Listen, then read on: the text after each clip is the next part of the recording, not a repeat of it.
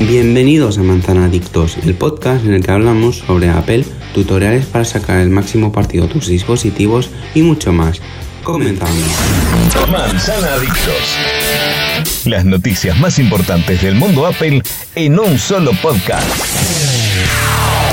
Conducido por Fran Besora.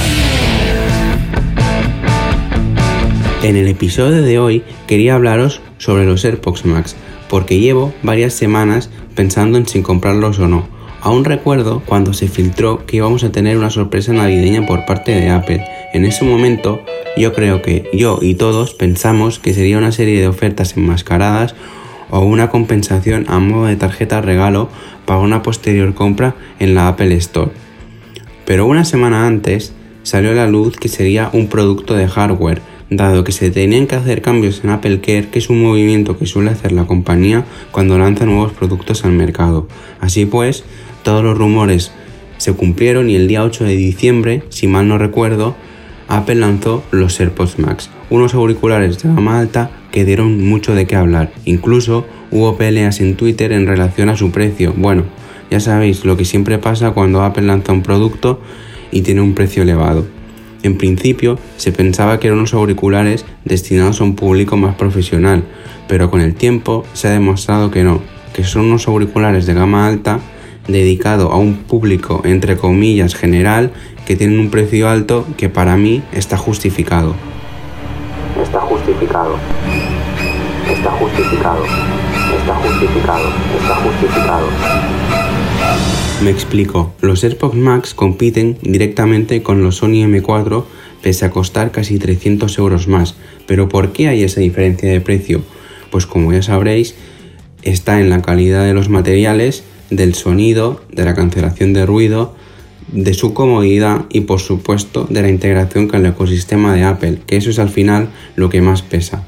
Yo siempre he querido unos buenos auriculares de diadema, pero nunca me he decidido comprar unos por A o por B.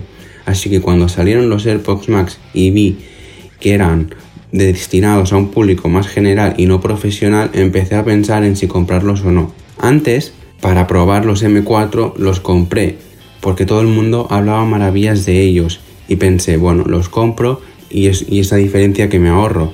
Pero a las 24 horas los tuve que devolver porque no me parecían cómodos y la calidad de sonido me parecía que era más o menos igual que a la de los Pro y lo mismo con la cancelación, así que los devolví porque pensé, si ya tengo unos parecidos, no me compensa gastarme 379 euros por otros. Ahora bien, los AirPods Max, aunque pienso que tienen un precio justificado, también pienso que es demasiado alto para unos auriculares. Sin ir más lejos, con el descuento de estudiante, un AdPay.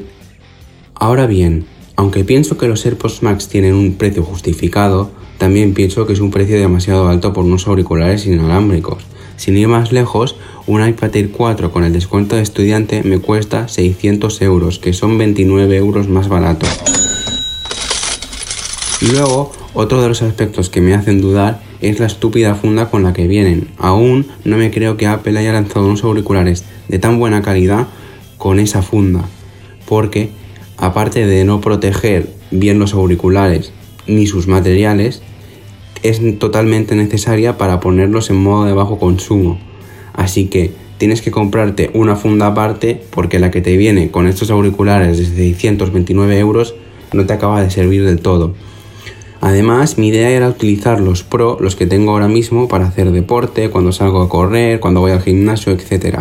Y los Max para todo lo demás, cuando salgo a la calle a andar, cuando estoy en casa mirando una serie, con el ordenador, etc.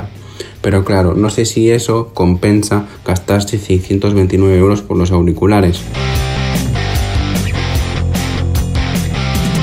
Otro de los aspectos que me hacen dudar es si comprar ahora los Max o bien esperar a que Apple lance unos Sport.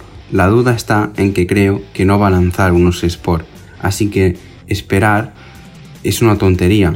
Creo que los Max es la apuesta real de Apple por unos auriculares inalámbricos, unos auriculares caros de alta calidad, con buenos materiales, con buen sonido y cancelación, etc.